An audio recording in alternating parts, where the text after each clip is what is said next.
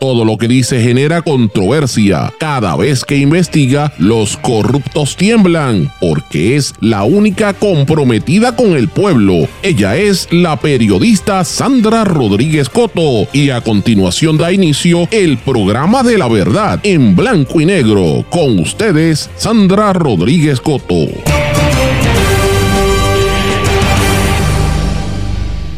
Entre el toro y las serpientes y las protestas hoy 4 de julio.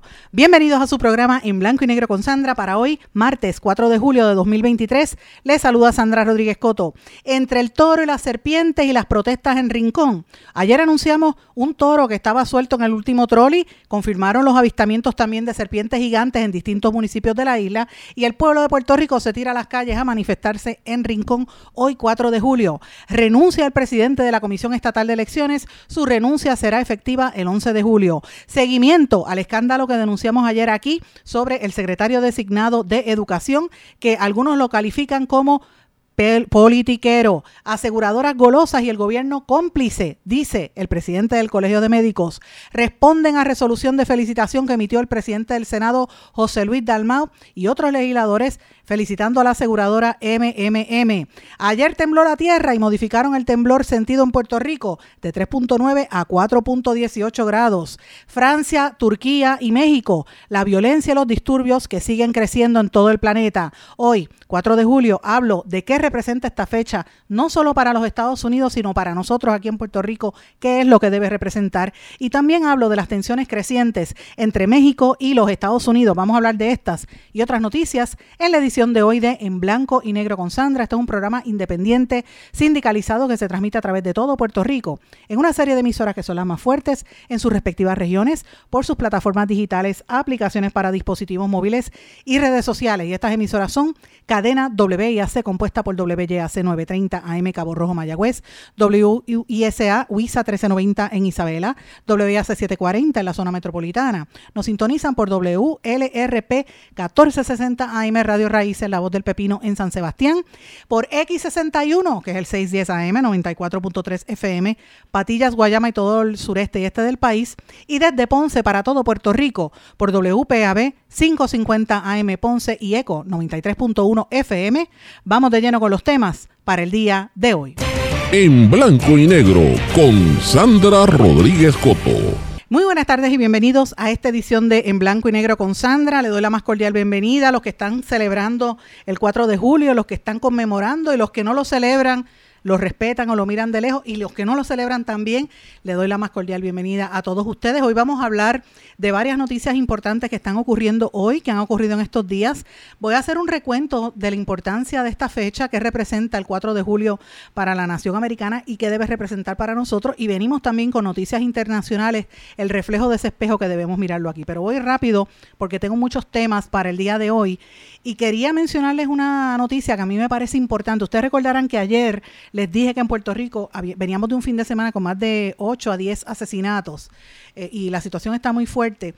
La, policía en la zona de Mayagüez ha estado haciendo un plan de trabajo bastante importante. Yo quería destacarlo porque estuve conversando con algunos oficiales de esa zona y me enviaron el dato también agentes del negociado de la policía adscritos a Lajas y la Unidad Marítima de Mayagüez hicieron un plan de trabajo para este fin de semana bajo la dirección del comandante de área eh, Yanis Rodríguez Collado y el teniente eh, Henry Cruz Casanova además del teniente Luis Montalvo Ortiz, director de la División de Vigilancia de Guánica de Fura, para tratar de garantizar la seguridad de todos los ciudadanos que visitaron y van a estar visitando los eventos realizados en toda esta zona. Como resultado de este plan de trabajo, se culminó el arresto de una persona por infracción a ley de armas, 8 por embriaguez, 642 por boletos expedidos en violación de la ley 22, un vehículo ocupado y todo esto fue en el área de Cabo Rojo. La unidad marítima expidió 21 boletos eh, a eh, embarcaciones y, 162 en intervenciones marítimas. De hecho, esto es importante, lo traigo, ¿verdad? Porque esto fue lo que pasó hasta por lo menos hasta el día de ayer. Hoy va a haber evento, eh, el, el desgloso de lo que, lo que está pasando ahora mismo en Rincón, que yo en Rincón y voy a comentarles después, pero quiero hacerlo, dedicarme con, calma a lo que pasa en Rincón después. Usted lo va a ver en las redes sociales, pero todo ese desglose lo vamos a hablar mañana. Hoy yo tengo unos temas que me parece que son importantes y quería pues traerlos a colación. todo lo que acontezca, ¿verdad? Con, con la protesta de Sol y Playa frente a ese edificio en, en Rincón, en la playa los Almendros, lo vamos a hablar, como dije, en detalle mañana. Ayer, antes de ir al aire en el programa, se me olvidó comentarles algo que estuve circulando en las redes sociales, que fue un vídeo de un toro que andaba suelto en la playa de, Punta Las Marías, y llegó hasta allí, hasta el último trolley, y, y yo decía, pero ¿qué es esto? Y la gente se metía en los carros para que el toro no le fuera a hacer nada. Y uno decía, ay Virgen, Dios mío, lo que ha quedado Puerto Rico, hasta toros, hasta toros tenemos, esto es increíble, hasta toros en, en, la zona metropolitana. Eso es lo que ven los turistas, ¿verdad? Entonces uno dirá, ah, va a otros países y ve los, ve, ve los toros, sí, pero son en caminos vecinales y en campo. Pero en Puerto Rico, verlo al lado del área de San Juan. Es una situación extremadamente fuerte y uno dice, pero ¿qué es esto? Este, en, en, la zona turística donde hay tanta gente con Airbnb quedándose por allí. Mire, pues lo que pasa es que viven en el, en el, eran del caserío, pero es para que usted vea cómo está el salvajismo en Puerto Rico y cómo maltratan a los animales en este país, ¿verdad? Pero eso no es lo único que sucede también. Eh, de hecho, quiero decir que la policía fue allí, eso lo denunció originalmente el grupo Siete Quillas, que yo recibo todos los comunicados de ellos bien temprano y de otra gente de San Juan. Eh, por eso es que yo veo cuando hay descargas en, el agua y todo lo que está sucediendo en la zona, yo me entero bien temprano de madrugada porque me envían todos esos datos y estoy bien al día de lo que está pasando en San Juan. Eh, y entonces, pues evidentemente ellos trabajaron, perdóname, déjame, déjame mover esto aquí que me están enviando un mensaje. Ellos trabajaron temprano en eso y atendieron esa situación. Pero la cuestión de los toros no es lo único que pasa en Puerto Rico también. Eh, están anunciando que aparecen unas serpientes gigantes en distintos municipios. Mire, mucha gente que las compra como mascotas, otros que son los, narcos que tienen estos animales exóticos también, ¿verdad? Como los cocodrilos y los caimanes, donde presuntamente le tiraban la, las presas, igual que la pantera negra aquella que apareció y el león, ese tipo de cosas. Pues mira, el problema con estas especies que no son endémicas a Puerto Rico, vienen aquí, se comen los hábitats y pueden destruir mucha gente. La comisionada del cuerpo de vigilantes, eh, Aidelín Ronda, y la otra están haciendo, Ronda que no se mete y no trabaja para proteger los, los manatíes en, en ¿verdad? en en Salinas, pero está alertando a la gente que tenga cuidado con estas serpientes. Si usted ve una serpiente, llame a recursos naturales, llame a la autoridad, no intente usted cogerla, porque usted no sabe si esa es una especie de Puerto Rico o es una especie invasora que lo puede atacar y lo puede matar, sabrá Dios lo que pueda pasar, lo puede picar o lo que sea. Así que encontraron una serpiente en, de cerca de varios pies de largo eh, ¿dónde fue esto? Esto fue en, eh, esto fue el sábado, en uno de los municipios al norte. Después en el área de tiburones en Barceloneta escogieron otra de casi 18 pies de largo. Después el domingo encontraron otra larguísima en el sector Peter Hernández en San Sebastián. Entonces uno dice, pero ¿y de dónde salen todos estos animales tan grandes? Así que lo mismo pasa con los monos. Si usted ve una especie ahora en el verano que está usted quedándose en las casas, tenga cuidado, llame al 787-230-5550, 230-5550, porque, o llame a la policía, para, porque, para que lo atienda lo antes posible, porque esto es fuerte. Y señores, también quería mencionarle seguimiento a una noticia que nosotros dijimos aquí la semana pasada, el problema del scooter, el negocio del scooter en Aguadilla, que el alcalde de Aguadilla, Julio Roldán, después que le dio el permiso al empresario Enrique Quiñones, que era el que estaba eh, rentando los scooters, fue y le hicieron la vida imposible, lo arrestaron ilegalmente. Hay una demanda federal por 3.2 millones de dólares y ha estado circulando en las últimas horas en las redes sociales el vídeo del momento en que el alcalde de, de Aguadilla, Julio Roldán, mandó a que lo arrestaran a este empresario al que después que le dan permiso, reitero, el gobierno, según se alega en la demanda, el gobierno de, Aguadilla le ha hecho la vida imposible eh, y el vídeo es bien dramático. Así que lo planteo porque voy a ver si lo puedo compartir en mis redes sociales para que usted esté atento. Pero bueno, también varias noticias que han ocurrido en las últimas horas importantes. Estamos ya entrada en el ciclo electoral. El presidente de la Comisión Estatal de Elecciones renunció ayer, Francisco Rosado Colomer, presentó su renuncia eh, diciendo que era efectiva el 11 de julio, o sea, el martes que viene eh, Pedro Pierluisi había dicho que esperaba atender una designación, ¿verdad?, para que le dieran un nombramiento. Rosado Colomer había sido nombrado juez del Tribunal de Apelaciones. O sea, ya él dice, ya yo rendí mi labor, ya yo dije, ya yo hice la encomienda que me pidieron, me puedo ir. ¿Cuál fue su encomienda? Pues dirigir la, Comisión Estatal de Elecciones, dirán algunos, otros dirán haber pasado uno de los procesos electorales más nebulosos y más conflictivos de la historia de nuestro país porque esto fue las últimas elecciones, eh, y hay que ver qué va a pasar ahora con las nuevas elecciones, ¿verdad? este nuevo ciclo electoral, todas las incongruentes y todas las incongruencias y todas las interrogantes que se mantienen con esta situación muy fuerte. Eh, Rosado Colomer antes era juez de eh, Ponce, superior de Ponce, antes de haber sido presidente de la Comisión Estatal de Elecciones nombrado en el 2020. Vamos a ver a quién nombra. Y siguen las controversias con educación. Recuerden ayer todo lo que yo dije aquí sobre el secretario saliente, las razones por las cuales lo están empujando para que se fuera al secretario, que eran cuatro específicamente. El, la oposición del de ex secretario Párez a las charter, la oposición de Párez a, a darle contratos para a ciertas empresas bendecidas por los cercanos a Fortaleza, contratos en, en el mejoramiento de las escuelas. Número tres, este, la carrera magisterial, que Eliezer Párez la favorecía y ahora aparentemente la quieren detener todo ese proceso para los maestros. Y eh, número cuatro, y no menos importante, el cierre de escuela, que viene en cierre de escuela también, está en agenda. Ustedes recordarán que ayer leímos en este programa una serie de tweets y comentarios negativos que había hecho el designado secretario de Educación Ángel Toledo Pérez, eh, perdón, Ángel Toledo López, que hace más de 10 años, cuando era un politiquero troll de, del gobierno, estaba hablando pestes de los populares y habló pestes y se burló de Alejandro García Padilla, que en aquel momento era gobernador de, bajo el Partido Popular. Y eh, entre otras cosas, pues burlas de él, burlas de Sila Calderón, de Carmen Yulín, diciendo que García Padilla no servía. García Padilla hizo unas expresiones después diciendo, mira que eh, ¿verdad? Que esos tweets hablan más de él que de, o sea, del, nominado que de él mismo y que, eh, como han pasado tantos años, espera que lo evalúen en sus méritos en la Asamblea Legislativa. Eh, Toledo López era subsecretario de Asuntos Académicos del Departamento de Educación, pero antes de eso, pues era un analista de Quique Cruz en Lo Sé Todo, en el programa de televisión que, por desgracia, yo ayudé a fundar hace muchísimos años, cuando estaba aquí, que, cuando estaba este Topi Mameri, ¿verdad? Eh, pero se, se, se, formó en otra cosa y allí tienen una politiquería bastante fuerte. Y él estuvo allí, anteriormente estuvo en el sistema universitario Ana Geméndez y era un troll político prácticamente. Pero señores, si eso fuera poco los problemas, el compañero José Raúl Arriaga de la red informativa dio a conocer también una serie de problemas de eh, alegadamente un juicio que, eh, que enfrentó este señor Toledo López por conducir en estado de embriaguez y esto se lo, se lo escondieron en el año 2017. Miren qué joyita. No solamente se burla de los opositores, no solamente se burla en las redes sociales, Dicen que lo que viene es a cerrar escuelas y a, regalárselas a los charters y a darle los contratos a los amigos del partido político. Y no solamente con eso, sino que aparece una demanda en el, ¿verdad? En el documento de, en el, en el registro, ¿verdad? Del Tribunal de Puerto Rico, el abogado demandante, el, demandante fue Rivera, eh, Rivera Varela Ivet, ¿verdad? La fecha fue el, el 14 de julio de 2017. Manejar bajo eh, bebidas eh, embriagadas, embriagantes.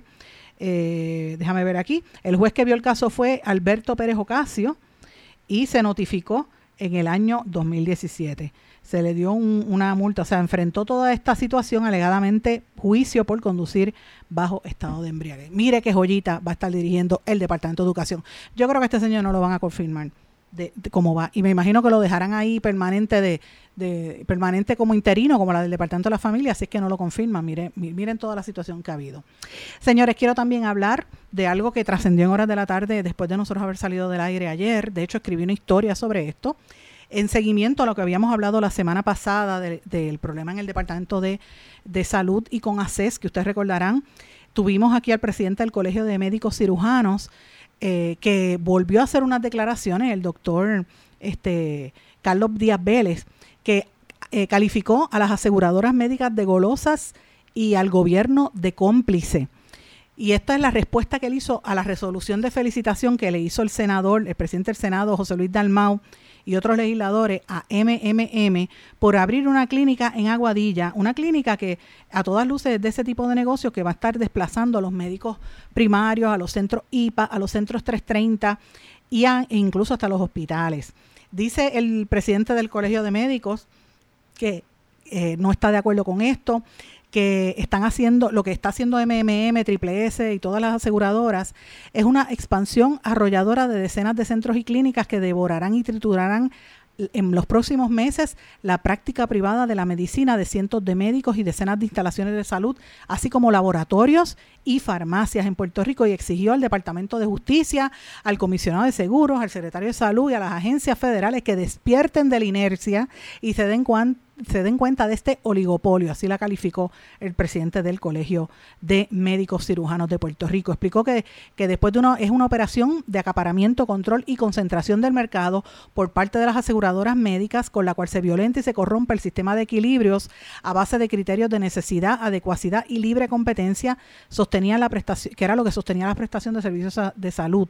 Al tener estas clínicas o centros celebradas bajo mucha publicidad, no solamente es dueño, el plan médico, tiene su propio plan médico y disfrazan de conveniencia las prácticas más desleales.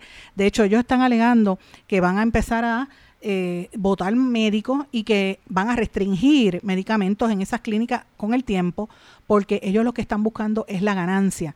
Pero evidentemente el gobierno parece que se quiere mover a eso para ir eliminando los pequeños negocios y los laboratorios y vamos a enfrentar unos meses de muchas muchas, muchas polémicas precisamente porque las compañías quieren seguir creciendo lo que el presidente del Colegio de Médicos califica como una depredación, o sea que esto es, es como, un, como si fueran depredadores, ¿verdad? Eh, y evidentemente pues hay una resolución al respecto. Cuando esta resolución se radicó, que fue felicitando, nosotros lo anunciamos aquí, el presidente del Senado, José Luis Dalmau Rap, cuando vio que los médicos empezaron a llamar indignados y a comunicarse, él dijo, mira, no, no, es que yo soy presidente del Senado y como soy presidente del Senado tengo que firmar todas las resoluciones. Pero él en ningún momento se ha parado a decir, mira, MM nunca me ha dado dinero o sí me ha dado dinero. No lo dijo.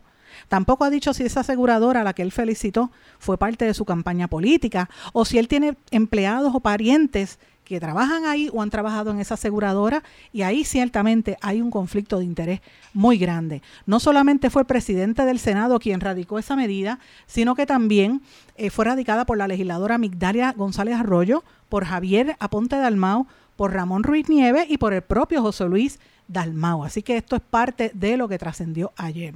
Fuerte por demás lo que se está viviendo en el tema de la salud y lo planteo nuevamente porque esto es algo que tiene que tener a la gente bien preocupada porque es importante que los médicos se den cuenta de lo que está pasando.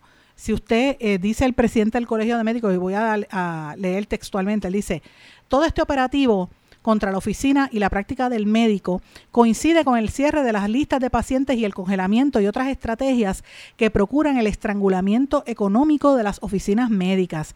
Si se ven obligadas a cerrar, más acaparamiento habrá de sus pacientes en los centros o clínicas. Nadie se extrañe cuando llegue a visitar al médico de su preferencia, quien lo ha atendido usted y a su familia por años, y le avise que va a cerrar su oficina. Tampoco le sorprenda que reciba una carta poniendo a su disposición su expediente médico.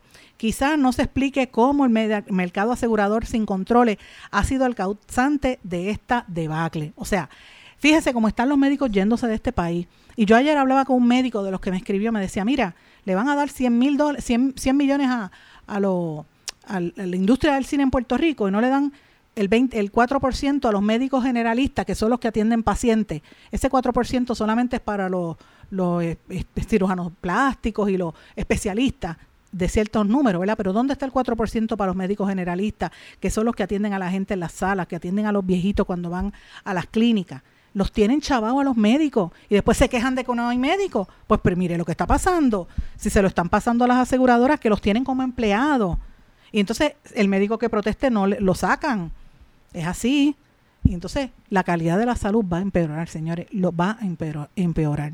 Hay que estar atento a estas expresiones del Colegio de Médicos y con todas las críticas que uno puede hacerle al Colegio de Médicos, eh, la realidad es que están haciendo lo que tienen que hacer en este momento. Bueno, ayer tembló la tierra en Puerto Rico, no sé si sintieron esto, mi hija se mareó y todo. El temblor de tierra fue eh, originalmente 3.92 grados y aumentó de categoría 3 a, 5 porque subió a 4.18 grados. Esto fue en, el área categoría 5, en el área de Cabo Rojo, que el centro lo ubicaron a, 8.7 kilómetros al sureste de Lajas, con una profundidad que lo elevó 3 kilómetros, de 3 kilómetros a 7. No hay aviso, advertencia, no se evitió nada, pero pues lo planteo porque señores, sigue temblando la tierra en nuestro país, esto no ha parado, esto va a continuar, así que si usted siente algún mareo, pues ya usted sabe a qué se debe.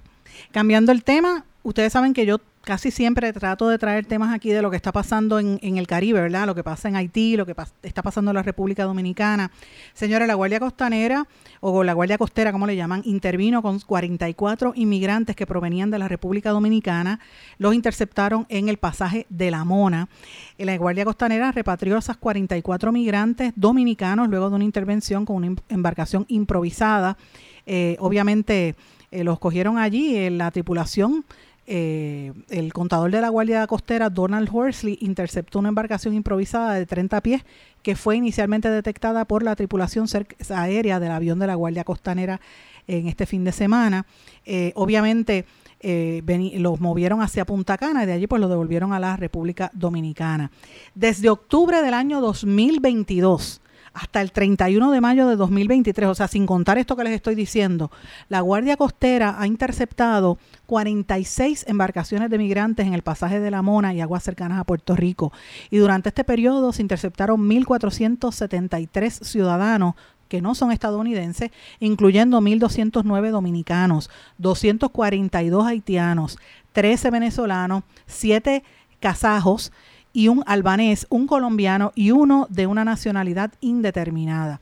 Esto es importante porque obviamente usted sabe lo que ha estado pasando en esa zona y con toda la controversia de lo que está ocurriendo en, ¿verdad? en en, toda la región del Caribe, lo que está pasando en Haití, que todos los días yo lo planteo, pues mira, son cosas que tenemos que mirar, que nos tienen bastante preocupadas eh, con el contexto de lo que está pasando, ¿verdad? A mí, a mí me preocupa grandemente que nosotros estemos viviendo un, proceso grande de, de, inmigrantes y no tengamos la, la capacidad de hombres y de espacio, ¿verdad? cuando me refiero a hombres de, de, de, empleomanía, para atender que ven un, grupo grande, flujos grandes, como está pasando en Europa, pues es preocupante que esto se dé en Puerto Rico. Vamos a ver qué pasa al respecto.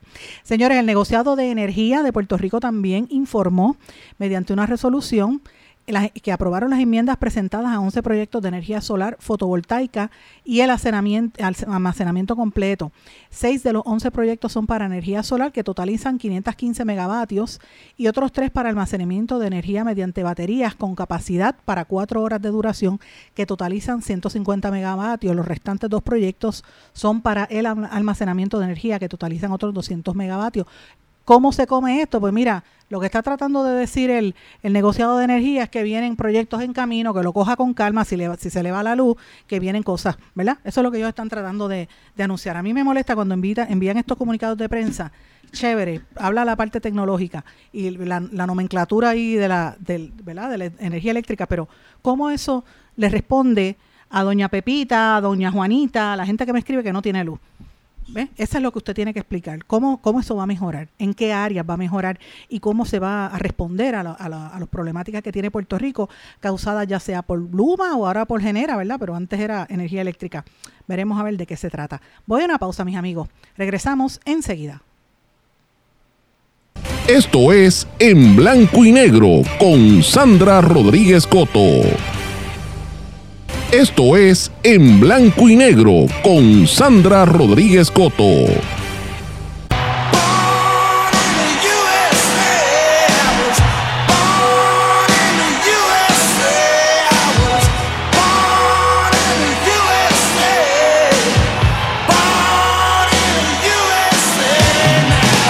Y regresamos en blanco y negro con Sandra. Y sí, me puse medio ochentosa, me volví a los 80, la época mía de, de high school y de la universidad, donde oía esa música, Born in the USA, que era un éxito de Bruce Springsteen. Y me parece que es un poquito elocuente para hablar un poco sobre lo que se conmemora hoy, que es la fiesta, ¿verdad? La conmemoración de la independencia de los Estados Unidos de Norteamérica, el país del cual nosotros somos colonia. Así que vamos a tener que, como siempre, hablar de esta fecha porque es una fecha que es importante para la metrópolis nuestra y el 4 de julio es un día de fiesta por excelencia en la nación americana. Un día como este, en el año 1776, fue aprobada la Declaración de Independencia por parte del Congreso, estableciendo una nación soberana con 13 colonias en camino a la libertad. Eso era el, el espejo, ¿verdad?, de lo que estaba pasando en ese país que estaba creciendo en aquel momento para el 1776, que posteriormente pues se unió y creó lo que es después de la guerra civil, evidentemente que ocurrió después, la, eh, la nación norteamericana.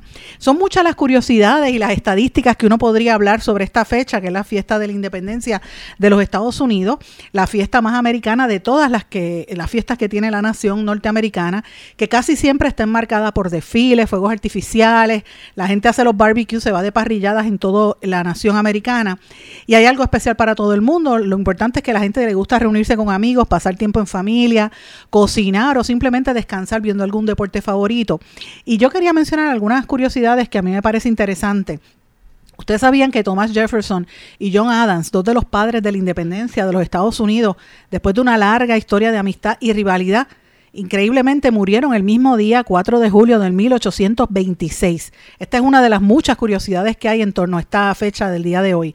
¿Por qué el 4 de julio? Miren, vuelvo y digo, el 4 de julio del 1776, el Congreso, con asiento entonces en Filadelfia, aprobó la Declaración de Independencia. En aquel momento se independizaron las 13 colonias originales establecidas por inmigrantes del Reino Unido, de lo que era Inglaterra, que comenzaron su camino de forma independiente a la corona eh, británica. Esas 13 colonias eran Delaware, Pensilvania, New Jersey, Georgia, Connecticut, Massachusetts, Maryland, Carolina del Sur, New Hampshire, Carolina del Norte, Virginia, Nueva York y Rhode Island. En aquel momento, en 1776, las 13 colonias reunían aproximadamente a 28, 25 millones de habitantes, imagínense. Eh, actualmente, eso fue, como le dije, en 1776, pero actualmente, según el censo de los Estados Unidos, la población norteamericana, por lo menos al primero de enero de este año, era 334 eh, millones 233 mil 854, o sea, casi 335 millones. Compare eso con 25 millones, pues, de lo que había en el 1700, imagínate. Hay unos estimados de la población y unas proyecciones que dicen que para el año 2100, eh, más o menos, eh, Estados Unidos va a ser el doble de, lo que está pasando ahora, de acuerdo a, lo que se veía el crecimiento de lo que está ocurriendo allá, menos que pues haya un cambio político, ¿verdad? Pero volviendo al pasado, a lo que se conmemora el día de hoy, tres presidentes de los Estados Unidos murieron el mismo día. John Adams, que fue el segundo presidente después de George Washington, Thomas Jefferson, que fue el tercero, Murieron además el mismo día del 1826, cuando se conmemoraba los 50 años de la Declaración de Independencia. El tercero en morir el 4 de julio fue James Moore, que fue el quinto presidente que falleció en el 1831. Un presidente nació el 4 de julio, que fue Calvin Coolidge, eh, que nació en el 1872.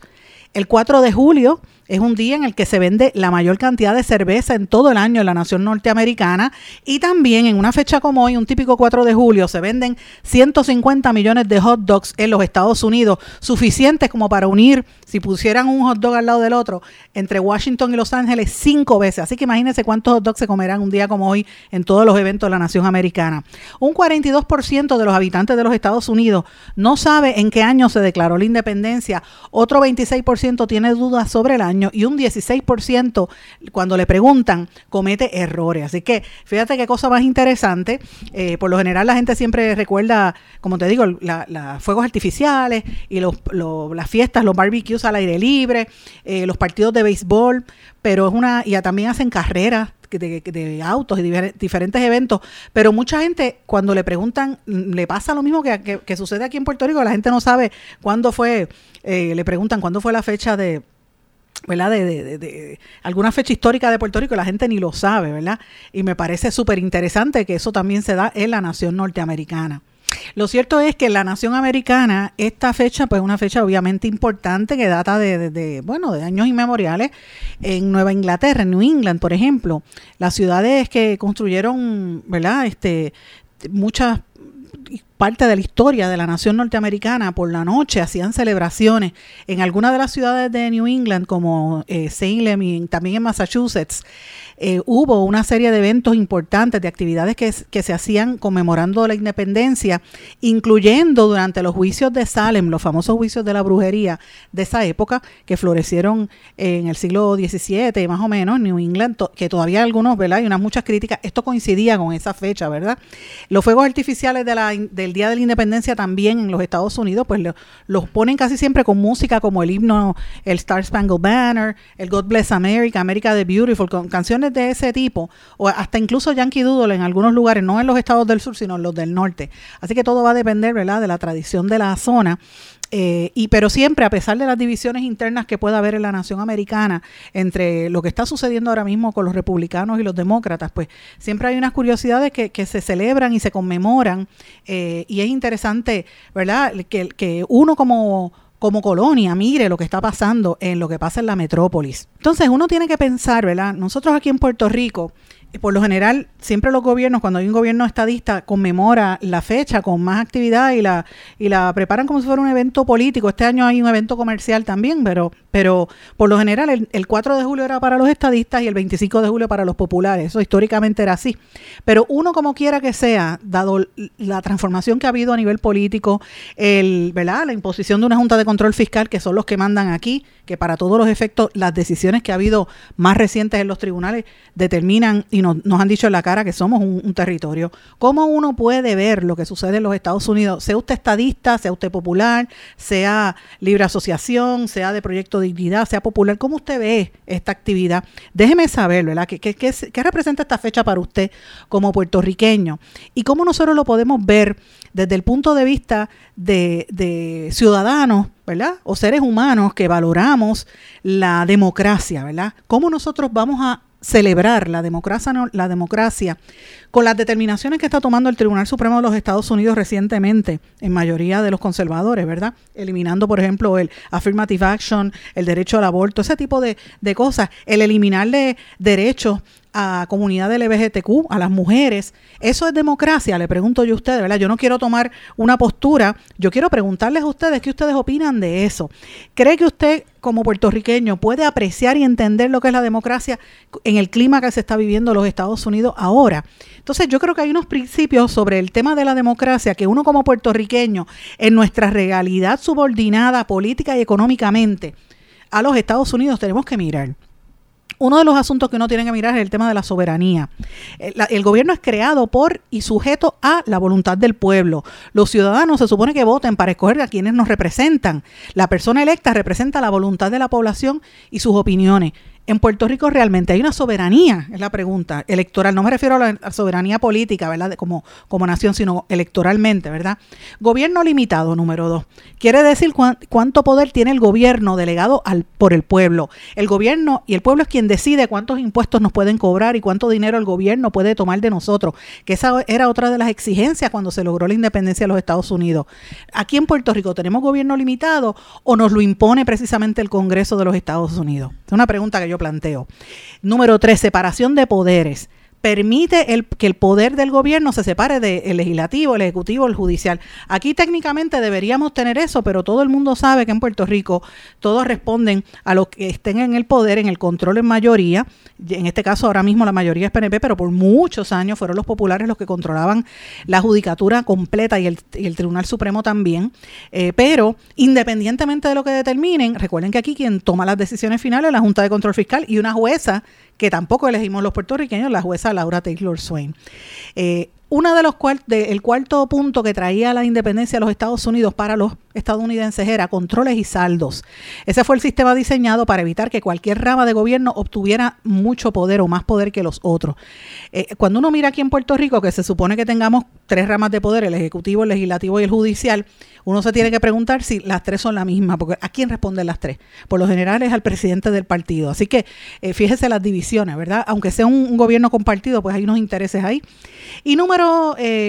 Eh, eh, cinco, ¿verdad? Revisión judicial permite que haya un, el Poder Judicial pueda decidir sobre los castigos que funcionarios de gobierno merezcan eh, cuando se viole la ley. Ahora mismo en los Estados Unidos el Poder Judicial está evaluando lo que pasó con el expresidente Donald Trump, ¿verdad? Eso, mire qué cosa más interesante. Aquí en Puerto Rico, ¿tenemos esa revisión judicial o se le pasa la mano como ha sucedido en los últimos eventos electorales? Pregunto yo, ¿verdad? Y número seis, los norteamericanos, los estadounidenses buscaban federalismo, o sea, dividir el poder político y en Estados Unidos en gobierno estatal y el gobierno nacional o federal. Puerto Rico no, Puerto Rico responde a lo que diga, ¿verdad?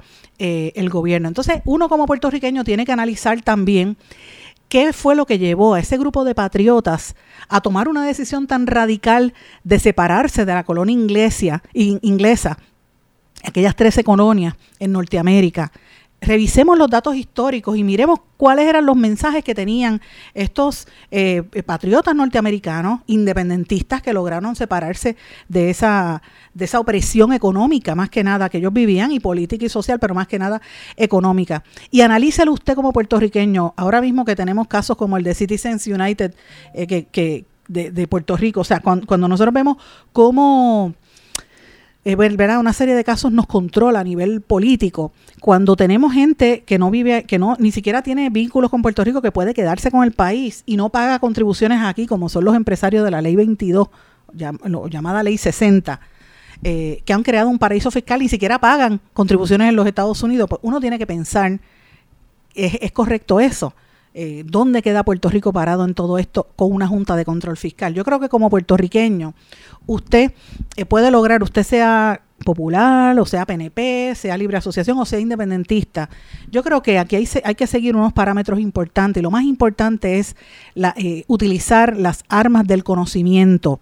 Y eso era lo que yo creo que los grandes patriotas puertorriqueños, por ejemplo, don Pedro Albizu Campo, que estudió en los Estados Unidos, decía, él y algunos líderes, yo he leído muchísimo de Luis Muñoz Marín, y en muchas conversaciones que tuve con don Luis Aferré, también lo decía, el, la importancia de la educación, utilizar la educación, el conocimiento, como decía Albizu, las armas del conocimiento, porque eso es lo que te da a ti, el conocimiento te da el poder para entender dónde estás parado, si eres una víctima y permites ser víctima, o eres victimario, ¿verdad? O si te conviene estar donde estás. Esas son las preguntas que hay que hacer, eso lo determinará el pueblo. ¿Qué usted opina al respecto? Déjeme saber en conmemoración de hoy, 4 de julio. Voy a una pausa. Regresamos enseguida. Esto es En Blanco y Negro con Sandra Rodríguez Coto. Y regresamos en blanco y negro con Sandra. Bueno, vamos a regresar otra vez a Puerto Rico, a los temas locales. Y hay un tema que a mí me tiene bastante preocupada y, lo traigo a colación, porque como al principio de este mes, o sea, el, sábado pasado, que era el primero de julio, entra en vigor una serie de cambios, entre estos el aumento en el salario mínimo estatal. Y la pregunta es si este, si este aumento va a tener algún impacto en las personas que reciben el programa de asistencia nutricional, el PAN, o sea, la tarjetita del PAN, con este nuevo aumento, si se afectan Actualmente hay 214.609 individuos en Puerto Rico que trabajan y que aún trabajando tienen la tarjeta del PAN porque no le da para vivir. Y esto en total asiste a 762.979 familias con pagos mensuales que se reciben a través de la tarjeta de la familia. La secretaria de la familia dijo que no va a haber una, esto no lo afecta, ¿verdad? El que usted tenga el salario mínimo estatal. Eh, y que esto pues no va a afectar la elegibilidad, eso lo dijo Cieny Rodríguez eh, Troche, eh, que es la secretaria interina del Departamento de la Familia, y el administrador de ATSEF, Alberto Frader. ATSEF es la, Administración de Desarrollo Socioeconómico y de la Familia. Así que si usted necesita la tarjeta del PAN, mire, solicítela. Hay unos cambios, ¿verdad? Y ellos esperan que se pueda apoyar sobre 200 mil nuevas personas con esta, estos cambios de la ley, ahora que entraron en vigor, ¿verdad? 8.50 eh, la hora, que subió a 9.50 la hora como el salario mínimo estatal. Así que veremos a ver eh, de qué forma esto cambia. También quería decirles algo a todos los que me están escuchando. Yo sé que mucha gente está en el verano, este, la gente está pasándola bien, pero señores, el COVID no se ha ido. Eh, este, esta enfermedad todavía sigue ahí y toda la, todo el discurso de las vacunas y, y, tanto que nos obligaron a ponernos las vacunas y bueno, usted sabe todo lo que hablamos por meses y por años prácticamente, ahora estamos viendo que no hablan cuáles son los efectos secundarios de las vacunas y eso como que nadie dice nada y sin embargo eh, siguen ocurriendo situaciones y el Departamento de la Salud eh, ayer informó de siete muertes adicionales, siete muertes, ya van más de 6.089 muertos eh, por el COVID-19. La tasa de positividad está en un 27%, una incidencia de 208 casos, o sea, 164 personas hospitalizadas por esta enfermedad. Así que mire, no lo deje, no lo coja, ¿verdad? Este eh, no lo coja a la ligera, están pasando unas cosas, cuídese. Y si usted va a un evento público, póngase la mascarilla, si ya estamos acostumbrados, ¿cuál es el problema? Por lo menos ahí se evita algo, ¿verdad? Pero trate de evitar esto, utilice el distanciamiento siempre, eh, lávese las manos, las cosas básicas que ya lo sabemos. Pero bueno, señores, quiero traer unos temas antes de terminar el programa, unos temas de corte internacional que a mí me preocupan mucho porque en estos días hemos estado viendo, bueno, el intento de, invadir Rusia, eh, ¿verdad? Unos, unas escaramuzas fuertes en todo el planeta y uno pues mira lo de Rusia, de momento aparecen los fuegos y las protestas en Francia que han sido muy fuertes, pero señores, no son los únicos sitios donde hay revueltas. Los complejos, los complejos son bien eh, distintos y hay una serie de expertos que están diciendo, mira, hay, un, hay unos chinos periódico chino Global Times, que está mirando bien de cerca lo que está pasando en el mundo, que no solamente es en Francia, en Francia fue por la muerte de un muchacho de 17 años de origen musulmán a manos de eh, la policía y lo ven como un abuso de poder contra la gente pobre, por eso es que ha habido todas estas esta protesta, pero esto responde a un incremento en los inmigrantes que vienen refugiados de los países que Francia este, prácticamente esclavizó durante siglos, ¿verdad? No los quieren, pero fueron los que los esclavizaron. Lo mismo pasa en Italia, lo mismo está pasando en España eh, y lo mismo está pasando incluso en Estados Unidos con los inmigrantes que vienen de, Centro y Suramérica. Así que estos son unos enfrentamientos que se están dando en Europa que debilita un poco la fibra política, evidentemente, de lo que sucede allí. Y lo mismo pasa con la autonomía estratégica que podría tener la Unión Europea, dada esta situación, ¿verdad? Eh, y lo mismo pasa en Estados Unidos con las protestas raciales que hay. Así que me parece que, lo, debemos tener pendiente en la medida en que sigan las protestas y los comentarios de los, migrantes de Argelia, de Marruecos, de esos lugares, pues la situación va a continuar. Donde también ha habido una serie de escaramuzas políticas ha sido en Turquía. Y Turquía es un país que, mire, después del terremoto ha seguido teniendo sus asuntos, ¿verdad? Y en Turquía acaban de anunciar hoy que desenmascararon a siete supuestos espías del Mossad. Las autoridades turcas aseguraron que los miembros detenidos de los servicios secretos israelíes tenían como objetivo extranjeros residentes en su país. Miren, lo que hacen los chinos, que los chinos llegaban a, Estados Unidos y a Canadá a matar a otros chinos, que ellos creían que eran espías o que eran traidores, pues los israelíes están haciéndolo en Turquía y en otros países y desestabilizan esos otros países. Esto es bien peligroso y usted dirá, ¿qué tiene que ver eso con Puerto Rico? Mire, pues yo digo que tiene mucho que ver, porque aquí en Puerto Rico estuvo hace menos de mes y medio un equipo, un team completo de la Mossad y de otros cuerpos de inteligencia de Israel protegiendo a, a un ser bien controversial que es el hijo de Netanyahu, Jair, que estuvo aquí el día que vino aquí, protegido con el que dice que es el representante de Puerto Rico, Brock Pierce, el criptoempresario. Y el único medio que se atrevió a decir esto fue esta servidora en este programa. Y vino con un team y yo tengo las fotografías, las puedo mostrar, porque estaban quedándose en dorado. Y casualmente el día después de ese team del Mossad irse de aquí, anuncia a la policía de Puerto Rico que va a reabrir el caso donde uno de los cripto eh, empresarios, que había aparecido flotando muerto frente al, a la concha, que había tuiteado unos días antes de aparecer muerto de que era un agente del Mossad que lo iban a, hacer parecer como que él se había suicidado. Pues ahora la policía de Puerto Rico decía que iba a reabrir esto y esto pues quedó en nada. Yo lo planteo, ¿verdad? Y yo insisto en que estas son cosas que, no sé, yo las veo raras y uno pues tiene que estar atento. Donde también está dándose esta tensión, y esto es importante en México, al interior de México están dándose unas, unas controversias muy fuertes, unas, eh, diríamos, violaciones muy fuertes con la muerte de, de, de hecho, el asesinato de, de Hipólito Mora. Eh, que eh, fue una ejecución en, Michoacán, ¿verdad? él era el ex líder de las autodefensas y esto generó un clima de tensión muy fuerte. Dice que están detrás de otros líderes. La muerte de este señor en México fue una cosa atroz y está acaparando la prensa allá. Eh, y, es uno de los temas muy fuertes, pero, pero parte también de lo que está hablando, en, por lo menos en México, son las tensiones que se está viviendo con los Estados Unidos. Usted sabe que los republicanos han dicho que si, De Santis ha dicho que si llega al poder, lo primero que haría sería una guerra contra los narcotraficantes y contra México. Lo dijo así abiertamente. Así que imagínate. Y me parece interesante compartir con ustedes una respuesta del presidente de México, de Andrés Manuel López Obrador, a lo que dijo el político estadounidense. Esto fue lo que dijo eh, López Obrador sobre las reacciones de Ron DeSantis sobre la reforma migratoria. Estamos en contra de la reforma migratoria de, de Santi, el gobernador de Florida, que está en contra de los migrantes. Ni un voto a De Santi. El que no quiere a su patria, no quiere a su madre. Ni un voto a quienes desprecian a los migrantes.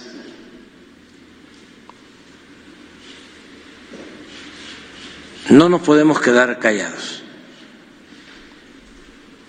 Si Estados Unidos es una gran nación, ha sido por los migrantes. Y él está por el muro y por el maltrato a los migrantes.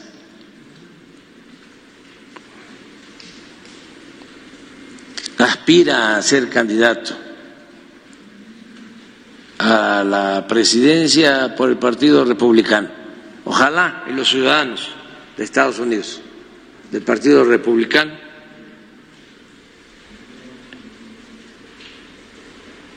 Conozcan lo que realmente está sucediendo,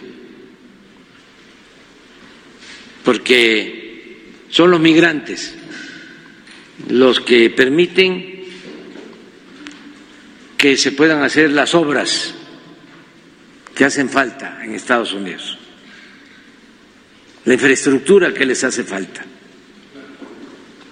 Es la fuerza de trabajo que engrandece a Estados Unidos. Y solo por propósitos politiqueros, electoreros, por querer quedar bien engañando de que los migrantes son los que causan la desdicha en Estados Unidos, todo lo cual es falso, se atreven a hacer esas reformas en vísperas de elecciones. Esas fueron las expresiones de el presidente de México, Andrés Manuel López Obrador. Tenía que meterle un cantazo porque eh, De Santis lleva casi tres meses, en las últimas dos semanas, una, haciendo expresiones casi todos los días, o tú sabes, por lo menos una o dos veces en semana en contra de los migrantes y tirándole muy duro a México, y México no se iba a quedar dado, evidentemente. Es un discurso estigmatizante, porque cuando se culpa a los migrantes del, por ejemplo, para que tenga una idea, de Santis dijo que la culpa de la, la crisis del fentanilo en los Estados Unidos es por los inmigrantes. Mire, no es por los inmigrantes, es por el consumo de droga que hay en la nación americana. Estados Unidos es un país consumidor de narcóticos, por eso es que los países de Sudamérica son productores. Que si en México tiene problemas, por supuesto que tiene problemas, lo acabo de decir, la situación de violencia está prácticamente saliéndose de las manos. Acaban de matar y dicen que es una, un regreso a las autodefensas mexicanas, o sea, es una, una situación muy fuerte, pero eh, la política de los republicanos de meter miedo del rol de los migrantes y, y, de Santi llevarlo al extremo de la polarización norteamericana, porque los americanos se sienten, los estadounidenses blancos tradicionales e incluso algunos negros se sienten amenazados porque están llegando tantos latinos eh, y se le están supuestamente quedando con los trabajos, eliminaron, acaban, acaban de eliminar el affirmative action. Esas son respuestas a este, a este tipo de cosas porque se sienten inseguros. Pero yo me pongo a pensar y le planteo a ustedes, y hoy 4 de julio es un tema que sería bueno que, analizáramos, ¿verdad? Y se analizara los Estados Unidos eh, y aquí en Puerto Rico como colonia de los Estados Unidos. ¿Qué pasaría si no hubiesen migrantes en la nación americana? ¿Quién haría esos trabajos? ¿Quién, quién sería recoger las cosechas en la misma nación americana? Nadie. Y ese trasiego de droga, mire, ahí están los norteamericanos metidos. Y recordemos que gran parte del territorio norteamericano hay unos lazos culturales e históricos ahí porque era parte de México. Así que mire, eh, yo creo que el planeta completo se está moviendo hacia unas, unas integraciones de regiones. Mire, lo pasó en Europa, está tratando de hacerse en América Latina. Pues mire, es normal que Norteamérica logre ese tipo de cosas. Se trató algo a nivel comercial con el NAFTA, pero estas políticas proteccionistas lo que hacen es impedir una hermandad entre los pueblos, es para cada cual mantenerse en su hegemonía y en su poder, alimentando los miedos, alimentando el discrimen, alimentando los prejuicios de un lado y para otro. Y vuelvo y digo, no estoy tapando el cielo con la mano. En México hay problemas graves. Dijo, acabo de decir que hay un temor de que resurjan las autodefensas, si es que no han eh, resurgido con la ejecución de Hipólito Mora eh, del Estado mexicano, que piensan que están cooptados por el crimen organizado. Eso yo lo estoy diciendo, yo lo, lo admito. Pero eso es una cosa y otra cosa es tratar de decir que Estados Unidos es todo pitches and cream y todo está perfecto, porque no lo está las desigualdades en la nación americana son más que evidentes y y esta, esto lo vamos a ver mucho en discusión en los próximos meses de cara al periodo eleccionario, que va a estar bien conflictivo en la nación americana. Bueno, mis amigos, tengo que irme, no tengo tiempo para más. Yo les agradezco la sintonía, les agradezco el apoyo y espero que sigan disfrutando hoy, 4 de julio. Nos volvemos a encontrar mañana en otra edición más de En Blanco y Negro con Sandra. Será hasta entonces.